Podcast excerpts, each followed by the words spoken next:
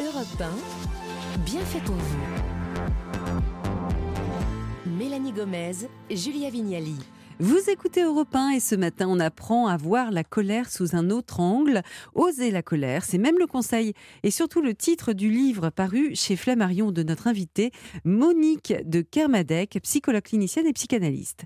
Alors on dit de la colère qu'elle est mauvaise conseillère, pourtant euh, pour vous c'est un symptôme, euh, mais de quoi? De notre insatisfaction, vous parliez de frustration tout à l'heure, est-ce que c'est une forme d'insatisfaction euh, face à ce qui se passe autour de nous, est ce qui nous arrive? Oui, tout à fait. C'est un signe de souffrance. Nous ne Mhm. sommes pas heureux dans le contexte, voire même nous avons été blessés. Euh, cette colère euh, ne doit surtout pas être étouffée, elle doit Mm. être écoutée car elle nous permet euh, de tenir compte de, de nos valeurs et de demander à l'autre de nous respecter. Et si nous ne l'écoutions pas, cette colère, qu'est-ce qui pourrait nous arriver? Nous pouvons même somatiser. Nous Mhm. savons que dans des accès de colère extrême, euh, certaines personnes font de l'hypertension, d'autres personnes ont euh, des- le rythme cardiaque qui s'accélère. Et je dirais qu'à long terme, une colère qui est étouffée va nous priver de, du goût de la vie, peut même nous amener à nous sentir déprimés, à devenir Mhm. aigris. Mmh, avoir des vrais troubles psycho psychologiques, voire même une dépression peut-être. hein. Oui, Mhm. ça- ça peut être le cas. Vous dites aussi que cette colère, elle nous indique qu'il faut faire quelque chose quand elle est là, quand elle survient, qu'elle soit froide, brutale, enfin, euh, ou explosive. Vous dites que ça veut dire qu'elle elle nous dit, c'est un signal, il faut modifier quelque chose de cette situation, sinon je resterai là, je ne disparaîtrai pas. Oui, tout à fait. Et c'est très important parce que, dans les faits, cette colère nous permet d'être vrais, d'être nous-mêmes. Trop souvent dans la vie, nous agissons en tenant compte de ce que l'autre attend de nous. Or, euh, quand une certaine limite est franchie, euh, nous ne pouvons plus accepter ce- cette position-là. Et donc, la colère est saine. Elle nous demande de, d'enfin de révéler qui nous sommes, quels sont nos besoins et de demander à être respectés. Je vous demandais tout à l'heure qu'est-ce qu'on risque à réprimer euh, sa colère. Mhm. Et dans votre livre, vous commencez par raconter l'histoire d'une de vos patientes qui a canalisé beaucoup de colère contre sa mère. Et au final, ça explose. Racontez-nous ce qui est arrivé. Eh bien, euh, ça a d'abord explosé, je dirais, entre guillemets, entre nous. Elle n'a pas été capable de, de parler de ce qui s'était passé. Je me suis rendu compte euh, lors de notre appel qu'elle était absolument incapable de parler de ce qui se passait en elle. Puis, dans un second temps, lorsque nous avons pu vraiment avoir un entretien où elle a pu aborder ce qui s'était passé, elle, euh, est revenue sur euh, l'histoire partagée avec sa mère et sur les nombreux moments de frustration qu'elle avait pu ressentir. Mais il y a eu, entre-temps, un petit événement, je dirais, déclencheur.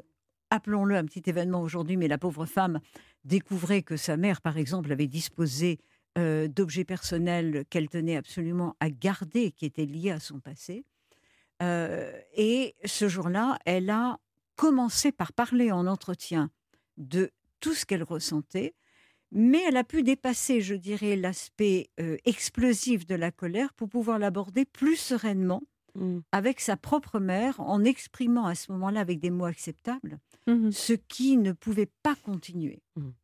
On vient de recevoir un message, un, un témoignage d'un auditeur d'Europe 1, c'est Cyril, on va l'écouter tout de suite. Bonjour l'équipe, Euh, je me présente, moi c'est Cyril. Donc, je pourrais facilement me définir comme une personne avec pas mal de caractère. On va dire que durant ma jeunesse, euh, j'avais souvent à- tendance à, me mettre un peu en colère pour des choses un peu ridicules et je dirais sans importance. Et puis, euh, depuis l'arrivée de mon petit garçon, je pense que ça m'a complètement changé dans ma façon de percevoir euh, les choses et euh, ça m'a plutôt apaisé. Et, et- ce déclencheur a été pour moi une, une réelle prise de maturité surtout, euh, j'ai pu réaliser qu'il y avait des choses beaucoup plus graves dans la vie et que je suis plus dans l'écoute, plus dans, dans de la prise de hauteur et euh, moins euh, réactif et moins sanguin par rapport à, à cette colère qui était un petit peu excessive et qui aujourd'hui est plutôt contrôlée. On vient d'entendre Cyril. Euh, Est-ce que les enfants ont ce pouvoir-là sur nous?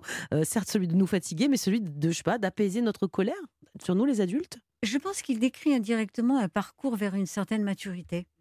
À partir du moment où il est devenu père, où il est devenu parent, il a pris conscience du fait que euh, sa façon d'agir était un modèle pour son enfant, ou pourrait en être un plus tard. Et il s'est senti une responsabilité nouvelle qui était de, de mieux gérer euh, ses, j'allais dire, ses réponses instinctives Mm. et donc de donner un, un exemple, un Mhm. meilleur exemple à son enfant. Alors, on n'est clairement pas égaux hein, face à la colère. Il y a des personnes qui peuvent rester stoïques dans dans n'importe quelle circonstance et d'autres qui s'emportent pour un rien. Ça s'explique comment? C'est le caractère, c'est. Oui, il est question de personnalité, mais il est aussi question de notre éducation. Mm. Si dès tout petit, nous avons appris à réprimer notre colère, parce que si nous l'exprimions trop fort, maman ne nous aimait plus, ou voire même nous allions vraiment être grondés, euh, petit à petit, on apprend à la, à la garder à l'intérieur, à ne plus l'exprimer, parce qu'on Mm. Craint de perdre l'amour de l'autre. Il y a quelque chose moi qui m'agace, c'est que la colère, j'ai l'impression quand même qu'elle est, Mm. enfin, elle est, elle est plus ou moins bien acceptée par la société selon le sexe dont on dispose. Ah oui. Euh, un homme qui se met en colère, c'est un homme qui est voilà, qui est, qui est sanguin. euh, bon, c'est pas toujours bien vu, mais Mmh. ça passe, on va dire. Alors qu'une femme euh, qui va s'énerver très fortement, qui va avoir une colère euh, explosive, c'est forcément une hystérique. Pourquoi cette différence-là? Alors, cette différence est d'abord dictée, bien évidemment, par la société dans laquelle nous vivons. Nous avons certaines images de ce qui est masculin et féminin. Mais on avait évoqué pendant un certain temps que peut-être les hommes se mettaient plus en colère que les femmes, ce qui est faux. Nous nous mettons également en colère, mais nous avons une autre façon de l'exprimer.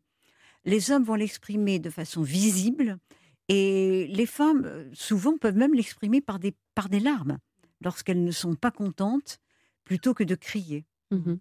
Alors, on dit souvent, euh, je dirais que c'est une émotion négative, vous le disiez tout à l'heure, mais que, euh, je sais pas, j'ai l'impression quand même qu'il y, a- qu'il y a un lien entre la colère et la tristesse.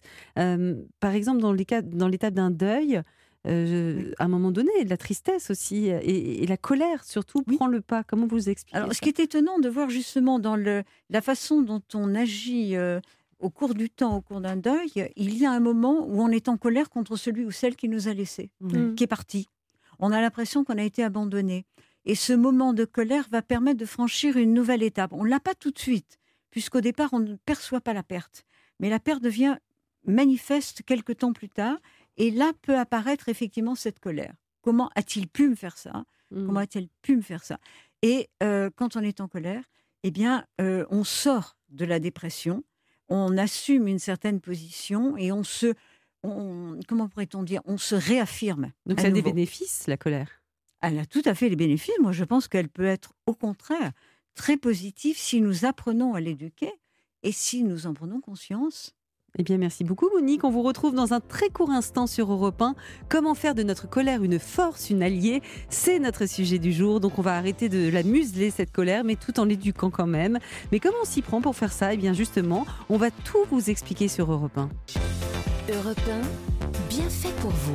Julia Vignali et Mélanie Gomez. On est avec vous jusqu'à midi. Bienvenue si vous nous rejoignez sur Europe 1. On vous incite ce matin à lâcher votre colère, à oser être fâché, fâché tout rouge parfois. C'est ce que nous recommande notre invitée Monique de Kermadec, psychologue clinicienne et psychanalyste et autrice du livre Oser la colère aux éditions Flammarion. Alors Monique, on a vu que la colère, la colère pouvait être une bonne chose parfois, mais comment justement, bah, quand on, est- on en est témoin par exemple de la Oui. colère, euh, je sais pas, d'un collègue par Oui. exemple, comment on, on différencie une colère saine d'une colère qui est plutôt destructrice Si nous parlons de notre colère face à la colère de l'autre, hein, puisque la colère, malgré tout, est contagieuse. Il est évident Ah que oui, quand nous sommes agressés, notre premier réflexe est de répondre de manière agressive. Donc, si nous voulons, nous, euh, gérer aussi sainement que possible cette situation, un, nous devons d'abord reconnaître la colère de l'autre, euh, essayer de comprendre ce qui motive la colère de l'autre, donc l'écouter, ce qui n'est pas nécessairement facile, puis euh, de communiquer à notre tour euh, comment nous apprécions ce qui nous est reproché et comment euh, nous souhaitons être traités par l'autre personne. Donc ça nécessite malgré tout une certaine distance, une prise de distance. Parce que vous parliez d'être rouge tout à l'heure, de colère, je suis d'accord Mm. avec vous, mais Oui. ça ne veut pas dire que pour autant on doit casser ou on doit utiliser des mots qui vont porter atteinte Oui. à l'identité de l'autre. Bien sûr. Oh, Tout n'est pas permis, effectivement. Ah non.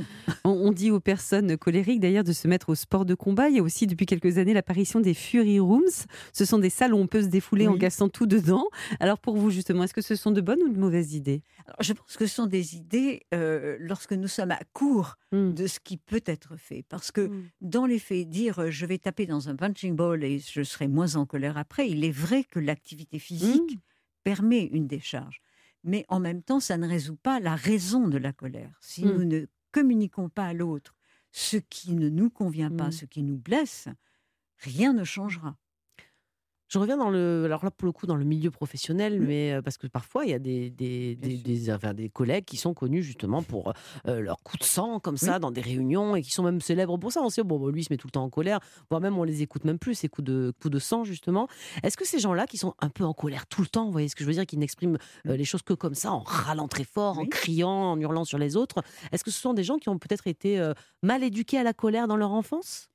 Sans le moindre doute, mais ce sont aussi des personnes qui continuent à être très frustrées Mm. et à mener une vie insatisfaisante parce que on ne se met pas en colère pour la moindre chose. Regardez, quand on se sent vraiment heureux, on tolère un nombre incroyable de choses. C'est vrai. Mais euh, si la frustration est permanente, il est vrai que c'est comme quand on touche à une plaie et qu'on réouvre la plaie. Mais comment on devrait réagir euh, face à un collègue, euh, celui dont parle Mélanie, ou un conjoint, ou face à quelqu'un qui est en colère?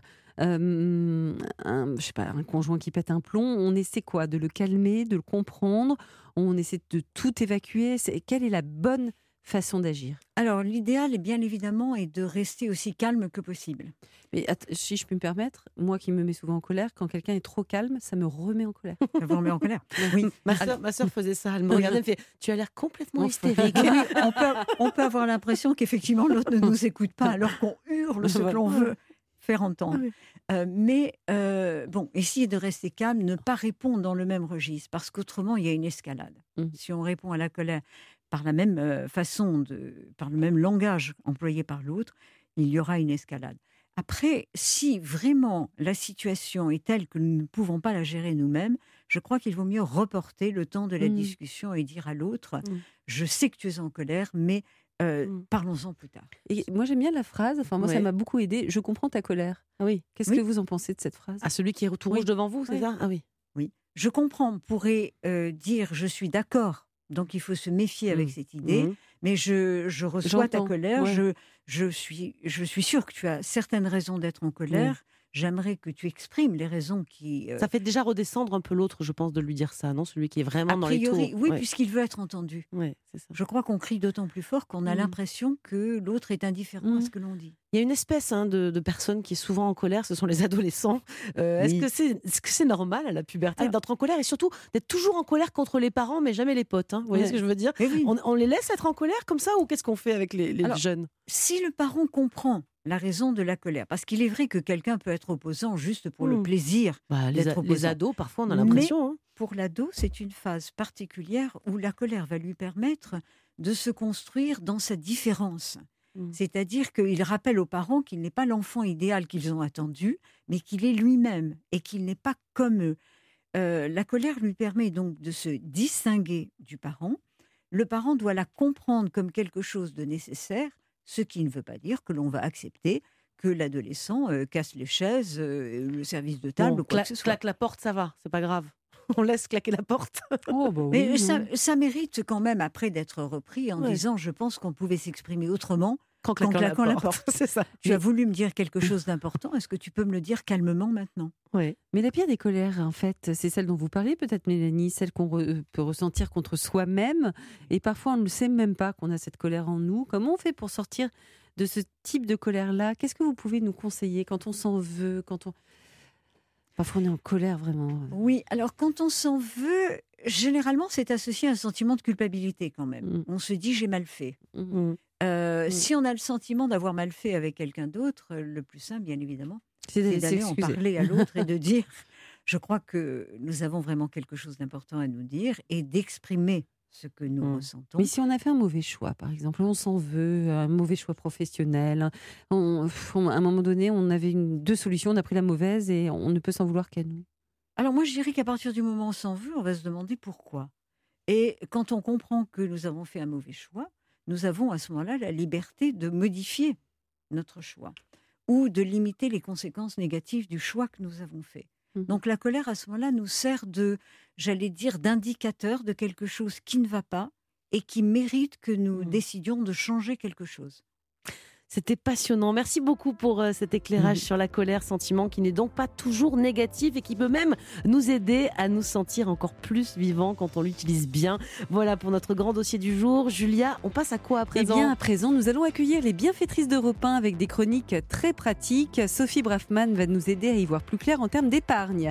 Le livret A est-il toujours la panacée? Il y a de nouveaux livrets qu'on dit boostés, entre guillemets. Kesako, Sophie nous expliquera. Et puis, Maud Ravier va également arriver dans, dans ce pour nous guider dans la jungle du home using beauty, c'est-à-dire, vous savez, tous ces outils high-tech du secteur de la beauté qu'on peut utiliser maintenant à la maison. On y revient très vite, alors restez avec nous sur Europe 1.